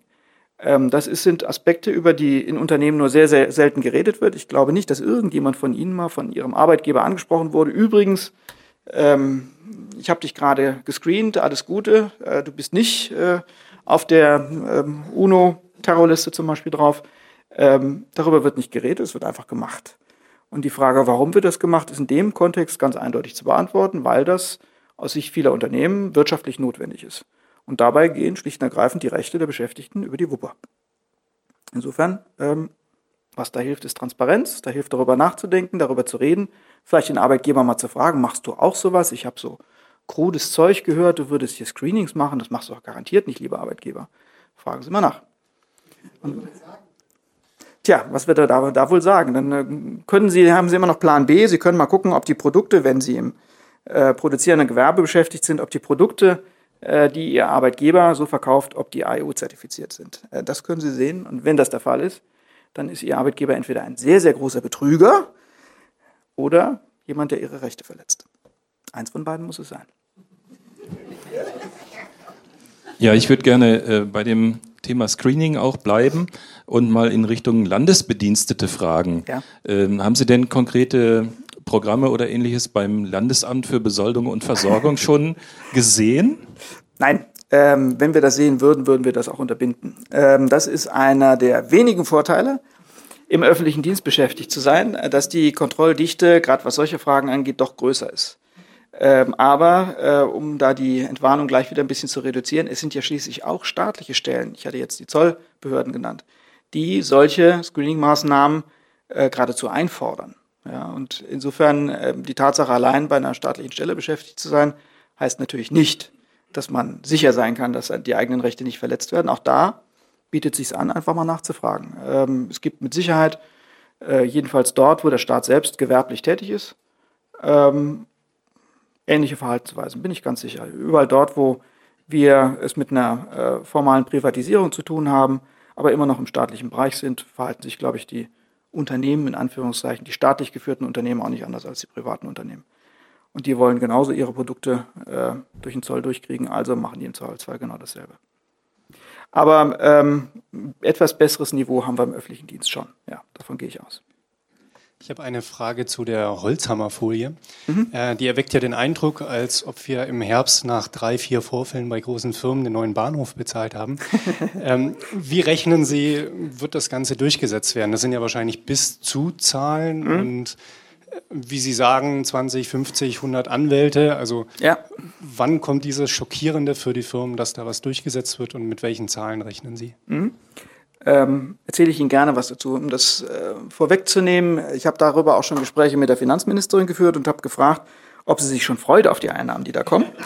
Ähm, und das zeigt sich wieder was ganz Spannendes. In unserem Staat ist keine Baden-Württemberger Besonderheit, sondern eher vielleicht ja schon eine deutsche Besonderheit. Äh, wir sind alle sehr, sehr wirtschaftsfreundlich. Wir haben ein sehr, sehr großes, großes Verständnis für ökonomische Zusammenhänge, selbst wenn sie uns negativ berühren aber dass ähm, die äh, Unternehmensseite doch in irgendeiner Weise eher positiv äh, berühren. Ähm, es ist erstaunlich, äh, was wir ähm, alles sozusagen mitmachen, äh, um unser Bruttosozialprodukt schön hochzuhalten und wie wenig kritisch wir in bestimmten Bereichen sind, wo wir also, was unsere eigenen Rechte angeht, sehr schnell zurückstecken, nur damit es sozusagen uns als Wirtschaftsstandort gut geht.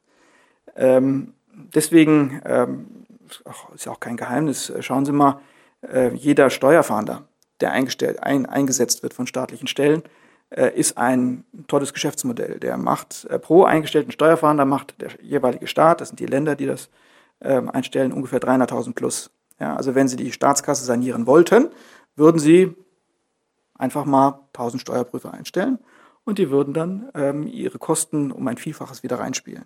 Das macht man aber nicht. Das macht niemand, äh, macht kein Land.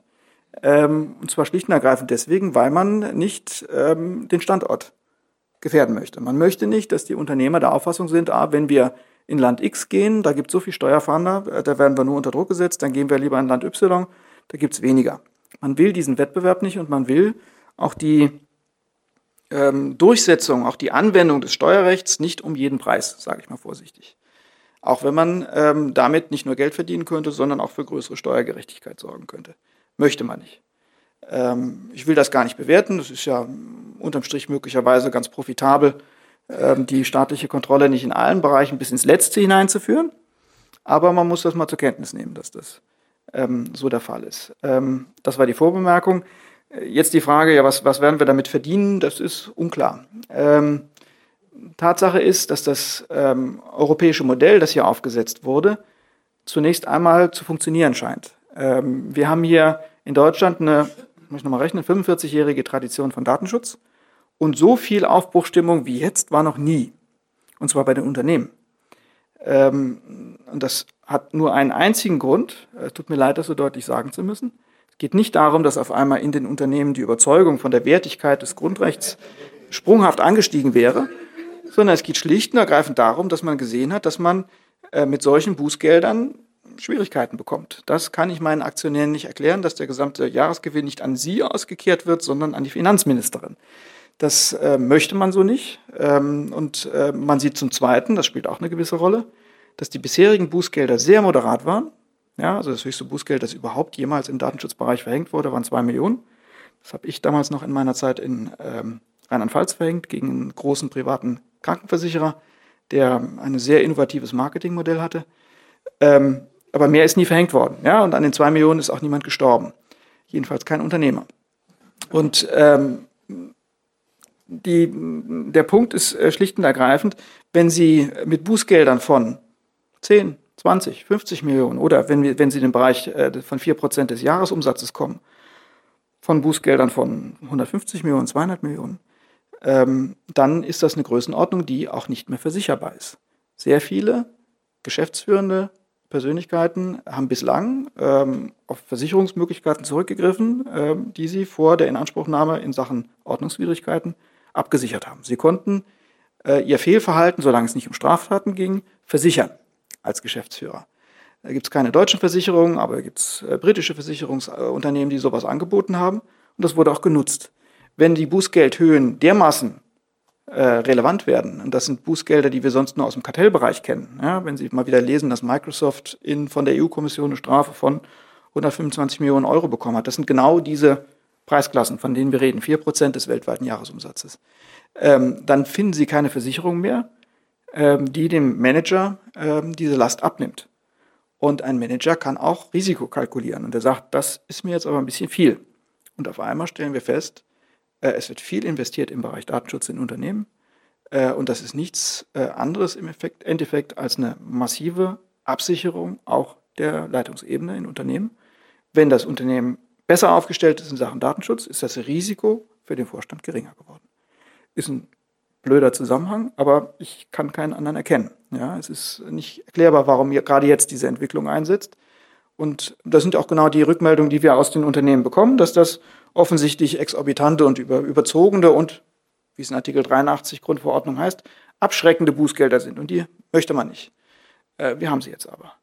Äh, ob wir die durchsetzen können, ich mit den eben schon berufenen zwei Männchen, äh, weiß ich nicht. Ich kann Ihnen nur ein Beispiel nennen, damit Sie die Größenordnung verstehen. Ähm, ich hatte Ihnen eben erzählt von einem Bußgeld 2 Millionen. Das bis dorthin höchste Bußgeld, was verhängt wurde, ist gegen Herrn Medorn verhängt worden, als er noch bei der Bahn war, äh, für genauso ein Mitarbeiterscreening. Der hat so ein Screening gemacht und der Berliner Kollege hat ihn dabei ertappt und äh, hat gesagt, das ist jetzt nicht mehr akzeptabel, ich glaube, dafür zahlst du ein Bußgeld. Ähm, als Herr Medorn hörte, dass er dafür 1,1 Millionen Bußgeld zahlt, war er sehr erleichtert weil, er, weil das offensichtlich in machbarer Höhe war und er hat auch sehr, sehr schnell gezahlt. Wenn man denselben Verstoß nach Maßgabe der Datenschutzgrundverordnung zu ahnden hätte, dann würde man beim Unternehmen Bahn, weltweiter Jahresumsatz 4% bei 1,1 Milliarden für denselben Tatbestand, äh, laufen, also das ist das Verhältnis von deutschem Bußgeldrecht zu europäischem Bußgeldrecht.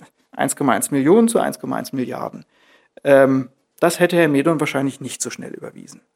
Und das hätte er sich auch gut, gut überlegt und darum hätte er mit Sicherheit auch gekämpft, das nicht bezahlen zu müssen.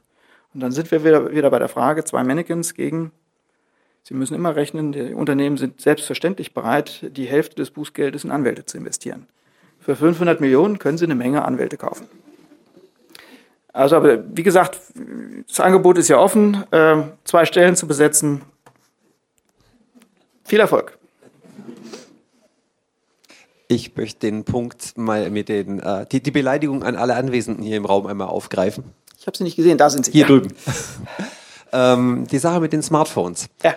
Ähm, ich, ich stelle mal die steile These mal einfach mal so vorne weg, dass ein Leben ähm, ohne Smartphone, ähm, frei nach Loriot, äh, denkbar, aber sinnlos wäre. Ja, stimme ich zu. Also die, für, für, für die, für, die, für, die allerme für die allermeisten ist es doch irgendwo Bestandteil des Lebens und ja. Äh, seine E-Mail-Adressen mit dem Filofax zu organisieren ist vielleicht möglich, aber einfach echt sehr unhandlich. Ja. Ähm, wo ist, die, wo, wo, wo ist der Ausweg aus der Zwickmühle mit, wenn ich meine Daten nicht zu Google schicken möchte? Ich habe für, für meine Familie habe ich die technische Lösung gefunden, aber das ist halt echt eine technische Geschichte. Das ja. ist nichts für den, für den Normalmenschen. Ähm, ich habe von einem Projekt zum Beispiel aus Indien gehört, mal beispielsweise herzunehmen, die wohl mit äh, OwnCloud, Nextcloud oder Seelenverwandten wohl zumindest in Gesprächen waren, ähm, für ihre Bürger einfach so ein Ding mal anzubieten, dass die mhm. Leute nicht alle ihre Daten bei Google abkippen müssen. Mhm. Mal die Frage, wo bleibt Deutschland? Ja, eine gute Frage. Ähm, da stecken zahlreiche Ebenen drin. Ähm, wir müssen ja nicht nur über Datenschutzebene diskutieren, das mache ich gleich wieder. Denken Sie mal an die öko ökonomische Ebene. Ähm, es hat aus rein ökonomischen äh, Überlegungen heraus schon seit ähm, einer ganzen Reihe von Jahren Überlegungen gegeben, in Europa eine eigene Suchmaschine aufzubauen, ja, um einfach mal ein Gegengewicht zu haben, um gegen diese monopolistischen Strukturen irgendwie anzukommen. Äh, das wäre auch unter ökonomischen Gesichtspunkten, glaube ich, schon sinnvoll. Ist gescheitert, hat nicht funktioniert. Google macht das äh, sozusagen ökonomisch gesehen ausgezeichnet und sehr clever. Und der Wunsch auf, äh, und jetzt kommt die datenschutzrechtliche Antwort, der Wunsch auf datenschutzkonforme oder weniger ähm, datenschutzintensive, sage ich mal vorsichtig, ähm, Angebote auszuweichen, ist offensichtlich nicht besonders groß. Sie haben heute, jedenfalls in Deutschland, verschiedene Anbieter, die Ihnen ohne irgendeinen erkennbaren Nachteil die Google-Ergebnisse ähm, so liefern, dass Sie selbst Ihre personenbezogenen Daten dafür nicht hergeben müssen. Startpage ist eine Möglichkeit, das hinzukriegen. Ganz erstaunliches Modell, sogar von Google selbst akzeptiert. Ähm, dass da sich einer dazwischen schaltet, der auf Google-Ergebnisse zugreift, aber sozusagen seine eigene IP-Adresse an Google übermittelt und nicht die des Fragestellers. Ähm, wir können das schon nutzen. Und ich sehe nicht, welchen Nachteil das hat. Äh, Startpage ist jetzt vielleicht ähm, von der Aufmachung der Seite her nicht immer so äh, pfiffig und so bunt äh, wie die Google-Einstiegsseite, aber einen echten Nachteil kann ich nicht erkennen. Trotzdem liegt die Nutzungsquote von Startpage irgendwo zwischen 0,05 und ja, 0,1 Prozent. Ähm, das hängt damit zusammen, und da klopfe ich mir sozusagen auch an die eigene Brust, dass wir ähm, offensichtlich mit bestimmten Themen noch nicht durchdringen oder immer noch nicht durchdringen. Und dass selbst dort, wo es keine Einbuße an äh, Komfort oder an Wohlfühlerlebnis oder an äh, Schickheit, denken Sie an bestimmte Apple-Produkte, ähm, wo, selbst wo, wo es kein ein, keine Einbuße gibt, wechseln die Leute nicht zum Datenschutz sparsameren Anbieter. Das heißt für mich, ähm, dass es eine Bildungsaufgabe ist, auch die wir als Datenschützer zu erfüllen haben. Deswegen gehen wir in die Schulen, deswegen machen wir Veranstaltungen mit äh, Jugendlichen, deswegen machen wir hoffentlich bald mit dem Chaos Computer Club äh, auch mal wieder eine Krypto-Session, wo wir äh, Menschen beibringen, wie man zum Beispiel äh, mit überschaubarem Aufwand die eigene Kommunikation effektiv verschlüsselt, so sehr verschlüsselt, dass selbst der Innenminister sich daran die Zähne ausbeißt. Ähm, das ist eine, ein Bildungsauftrag.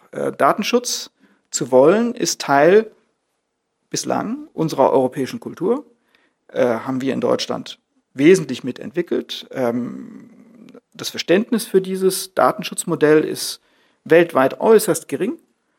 Ähm, selbst die Amerikaner, die äh, in vielen Bereichen größte Schwierigkeiten haben, ihre Produkte hier legal in Europa abzusetzen, weil sie den Datenschutzstandards nicht genügen, ähm, sind bereit, sich auf die Datenschutzvorgaben einzustellen, die der Marktort Deutschland oder Europa mit sich bringt, aber erklären uns bei jeder Gelegenheit, wir haben nicht die geringste Ahnung, was ihr eigentlich wollt. Ja? Wir verstehen wirklich nicht, was eure Idee ist beim Datenschutz. Ähm, wenn wir das nicht als kulturelle Errungenschaft begreifen, wenn wir nicht, uns, uns nicht daran erinnern, warum es relevant sein kann, was der Staat über einen weiß und was er nicht weiß, und wenn wir nicht die Klugheit haben, ein paar Jahre voraus, zwei Jahre vorauszusehen und äh, zu ahnen, äh, was äh, mit den Datenverwertungsmodellen geschieht, die wir, die gerade über uns äh, ausgerollt werden. Ja? Bei der Frage Bonitätsprüfung, bei der Frage, welchen Arbeitsplatz kriege ich, bei der Frage, äh, welche, äh, welchen Ausbildungsweg kann ich gehen. Wenn wir das nicht begreifen, was das für uns heißt, dann werden wir schlicht und ergreifend diese Kultur verlieren. Wir versuchen daran zu arbeiten. Insofern, wir sind eine staatliche Stelle. Wir äh, produzieren Kultur. Ob wir Abnehmer finden, ist die Frage. Wir versuchen es möglichst gut zu machen. Die Jahre, wo wir in die Schule, Schulen gingen und äh, den Schülerinnen und Schülern gesagt haben, Facebook ist böse, geht dort raus, die sind vorbei, weil uns die ganzen Schüler wieder rausgeschmissen haben und gesagt haben, das mag ja sein, dass das alles ganz furchtbar ist, aber wir wollen miteinander kommunizieren. Und mit unserem Ansatz zu sagen, geht dort raus, sind wir nicht gelandet, waren wir zu blöd. Ja, haben wir die Adressaten nicht erreicht. Inzwischen sind wir ein bisschen schlauer geworden und weisen auf Alternativen hin. Und wir sehen ja auch inzwischen, dass die äh, Facebook-Nutzer ganz offensichtlich vergreisen, ja, dass die sehr, sehr viele Jugendliche überhaupt nicht mehr reingehen in den Bereich. Wir sehen, dass es differenzierte Nutzungsmöglichkeiten gibt. Wir sehen, dass zum Beispiel Mädchen, das waren die ersten, die bei Facebook wieder rausmarschiert sind, schon fünf, sechs Jahre her, dass die eigentlich nur eine Plattform gesucht haben, wo sie kommunizieren. Die sind in Scharen zu WhatsApp übergelaufen. Das kann man wieder sagen, WhatsApp, ja super, vom Regen in die Traufe. Nein, nicht vom Regen in die Traufe. WhatsApp hat echte Vorteile gegenüber Facebook, ist wesentlich datenschutzfreundlicher, ist inzwischen in manchen Bereichen sogar ein bisschen verschlüsselt. Ähm, es ist äh, ganz offensichtlich, dass die Mädchen damals, das war vor fünf, sechs Jahren, hat, hat diese Entwicklung begonnen, schlicht und ergreifend eine Plattform zur Kommunikation gesucht haben. Die wollten schwätzen miteinander. Und die wollten, die haben das, diesen Druck verspürt, den, den Facebook ausübt, ständig ein neues Bild, ständig ein neues Video von sich produzieren zu müssen, sich selbstständig als Produkt auch anpreisen zu müssen. Das wollten die gar nicht. Die wollten nur schwätzen. Und dann sind sie aus Facebook raus und in WhatsApp rein. Äh, und das ist eine Entwicklung, die wir damals unterstützt haben, wo wir ähm, schlicht und ergreifend auf alternative Angebote hingewiesen haben. Und das hat in manchen Bereichen ganz gut funktioniert. Wenn wir das halbwegs clever machen, haben wir eine Chance, dass ähm, auch das Verständnis für die Kultur des Datenschutzes nicht verloren geht. Und ich habe da gar keine so große Sorge, ehrlich gesagt. Ähm, die Behauptung, Jugendliche hätten von Privatsphäre keine Ahnung mehr oder das wäre denen alles egal, ist kompletter Humbug. Das Gegenteil ist der Fall. Sie müssen nur mal genau hinschauen, wie sich Jugendliche verhalten. Ähm, Sie können es auch an Negativbeispielen festmachen. Die Tatsache, dass Jugendliche wissen, wie sie sich gegenseitig verletzen können, belegt, dass es bestimmte Werte gibt. Ja, wenn, ich, wenn eine Beziehung in die Brüche geht und ich poste zum Ende dieser Beziehung ein paar richtig fette Bilder vom anderen, ja, wo er richtig schlecht aussieht oder die richtig peinlich sind, das nichts anderes als die Bestätigung unserer Kultur der Privatsphäre. Ich gebe dir einen mit, ich verletze dich, indem ich etwas mache, von dem ich weiß, dass es nicht in Ordnung ist, von dem ich weiß, dass das unseren kulturellen äh, Grundlagen widerspricht, dass es eine massive Verletzung deiner Persönlichkeitsrechte ist. Ähm, die Jugendlichen wissen sehr genau, äh, niemand hat es besser gelernt als die Jugendlichen selbst, ähm, was Privatsphäre heißt, was ähm, der Umgang mit persönlichen Daten bedeutet. Wir können von den Jugendlichen dort viel lernen. Das Problem ist nur, das Lernen, das die Jugendlichen sich erwerben, das erwerben sie sich selbst. Das bekommen sie nicht von den staatlichen Datenschützern, das bekommen sie nicht von den Eltern. Das lernen sie nur in der Gruppe. Und das heißt, sie lernen es immer durch Schaden, den sie haben. Das lernen sie immer durch Verletzung. Das lernen sie immer, indem sie selbst Opfer sind. Ja, indem sie sich zum Opfer machen, das lernen und sich dann in Zukunft besser, klüger verhalten. Das ist eine ganz bittere Lernmethode. Das sollten wir den Jugendlichen nicht unbedingt zumuten. Wenn wir die Chance haben, ihnen das ein oder andere zu ersparen, ähm, dann sollten wir das tun. Ich sehe das jedenfalls als unsere Aufgabe an. Wir machen das, wir gehen in die Schulen, wir bilden in dem Sinne fort, nicht im Sinne von Facebook ist böse, sondern im Sinne von Aufklärung, im Sinne von Alternativen aufzeigen. Äh, und ich sehe in den Bereichen ein sehr, sehr großes Verständnis, gerade bei den Jugendlichen für die Themen. Ähm, zu behaupten, Privatsphäre würde heute keine Rolle mehr spielen, ist ein schlicht und ergreifend ein verkapptes Antidatenschutzargument, sonst gar nichts. Das soll heißen, gebt eure Daten her. Ähm, ihr, könnt, ihr könnt sowieso nichts damit anfangen. Ähm, lasst doch diejenigen, die wenigstens wirtschaftlich damit was anfangen können, überlasst denen doch eure Daten, aber erwartet nicht, dass er dafür was zurückkriegt. Das sind so Argumentationsmuster, die sehr, sehr typisch sind. Ähm, aber tja, die Datenkraken habe ich Ihnen gezeigt. Ähm, Sie als Datenschützer sind Sie in Europa zusammengearbeitet, zusammen auf der Basis der Artikel 29-Gruppe, wenn ich es richtig mhm. weiß.